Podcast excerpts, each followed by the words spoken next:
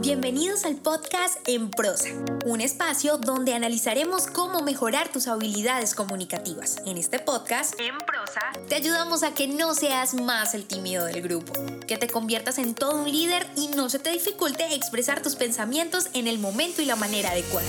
Hemos seleccionado los mejores temas Tendremos entrevistas con personas que tienen experiencia en ello, donde analizaremos de manera muy sencilla, desmenuzaremos la información para que lo aprendas y practiques en cualquier área de tu vida.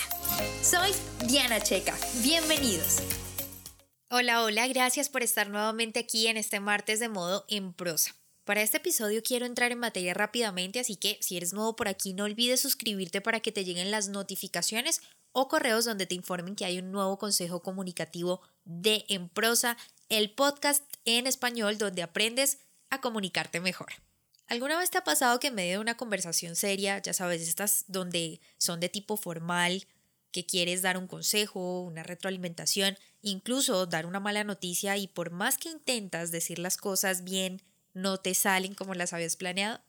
Pueden ser muchos factores los que ocasionen este resultado en las conversaciones, pero de la que voy a hablarte es sobre esas frases que definitivamente debes evitar en tus conversaciones porque a pesar de que no están mal construidas, es decir, no es tema de forma sino de fondo, resultan a la inversa.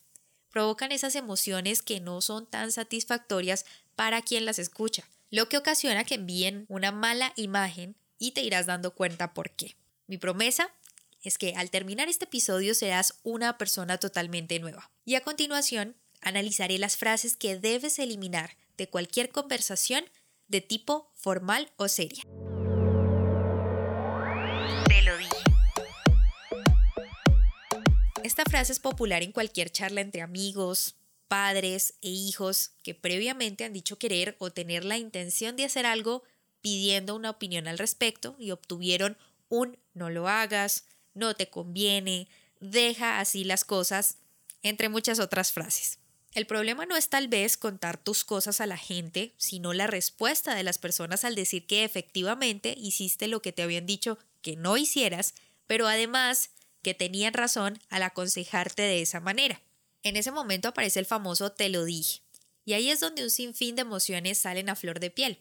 Lo que pasa a continuación se puede ejemplificar perfecto con el argot popular que dice al caído caerle. Dejemos de hacer sentir mal al otro, tal vez lo digas con la mejor intención de hacerle ver a esa persona su error, pero en ese momento es mejor que no digas este tipo de frases, así que cambia el te lo dije por un no te preocupes.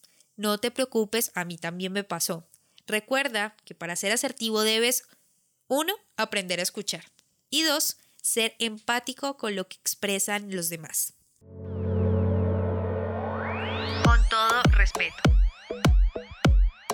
Esta frase es presagio de que lo siguiente que vas a escuchar será un baldado de agua fría, incluso cuando lo que buscas es decir un piropo, no suena bien decirlo. Y es que si analizas bien la frase, lo que buscas es maquillar el bombazo que vas a decir. Ahí el tono de la conversación ya cambió. Lo voy a ejemplificar. Con todo respeto, pero lo que dices está mal. O con todo respeto, pero su atención es muy mala. Ejemplos como esos pasan a diario y como puedes darte cuenta, no disminuye el efecto de lo que querías decir, si es que esa era la intención, claro. Por el contrario, aumenta el resultado negativo de esa intervención. Así que cada vez que esta frase aparezca en tu cerebro, ponle una pausa a tu lengua y calla. Mejor, calla. En mi humilde opinión, de entrada te digo que antes de hacer este episodio yo era la primera en usarla, siempre, pero estudiando la comunicación asertiva me di cuenta que lo único que lograba con esta frase era minimizarme. Sí, así como lo escuchas, hacerme una persona más sumisa, diciendo que mi opinión no era valiosa. Y puede que lo digas como una broma, pero recuerda que tu cerebro cree todo lo que digas, sea verdadero o no. Por esto es que debes dejar de decirlo. Si no tienes nada bueno que decir, es mejor que no lo digas. Y si la opinión es humilde o débil, quiere decir que a esa opinión le falta validez. Así que mostrarás tu inseguridad frente a los demás. Y antes de terminar con esta frase, quiero decirte que también tiene primas o hermanas, expresiones como yo no soy nadie para decirte esto, o la típica no soy quien para juzgarte, También está esta que es muy común, no soy la persona indicada para decirte esto. Nuevamente la invitación es a que guardes silencio o construyas una mejor opinión, una que no sea humilde. Estás equivocada. Ya que hablamos de asertividad en la frase anterior, es hora de hablar de algo que me parece importante y es la conversación tú-yo. Y es que siempre que hablamos nos referimos en segunda persona. Tú estás equivocada. Y lo asertivo sería hablar desde el yo, primera persona. Yo no estoy de acuerdo con lo que acabas de decir. Grandiosa diferencia a decir tú estás equivocado o tú estás mal. Cuando hables en segunda persona, es decir, con el tú, lo que haces es juzgar, ser agresivo, razón por la que siempre que le dices a alguien esta frase, la haces sentir muy mal. Pasas por prepotente, imponiendo tu verdad y un etcétera bastante largo. Así que la próxima vez que debas corregir a alguien o hacerle ver un error, hazlo desde el yo. Si te soy sincero. Esta expresión cuando la dices a la persona que tienes enfrente, lo que estás dando a entender es que normalmente no eres sincero y que esta vez sí lo vas a hacer. Tal vez no sea tu intención, pero hablábamos de construir mejores relaciones y conversaciones. Definitivamente esta frase deja muy mal parada tu imagen y se convierte en una muletilla que expresamos en ocasiones para decir verdades que creemos duelen, verdades a las que queremos ponerle un filtro. Sin embargo, puede que no estés de acuerdo conmigo porque usualmente esta frase se usa para lograr cercanía. En este caso, y mi propuesta es que seas muy honesto y digas las cosas como las piensas siempre y cuando seas asertivo.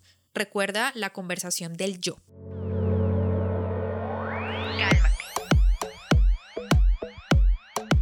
Sin lugar a duda, esta frase la hemos dicho todas las personas en algún momento de la vida a otra persona. Incluso si en la misma situación tú te comportaras exactamente igual. Lo cierto es que si bien la persona no ha gestionado esa emoción, mucho menos va a pasar porque tú se lo digas. No puedes sentir por el otro el grado de la emoción, por lo que decir cálmate, lo único que va a lograr es que la persona aumente esa emoción, que puede ser rabia, alegría, tristeza. La idea aquí es que seas muy empático y que le expreses a esa persona que la entiendes y que comprendes cómo se siente. De esa manera, sin duda, el otro sentirá tu apoyo y lograrás mejorar el tono de la conversación. sensible.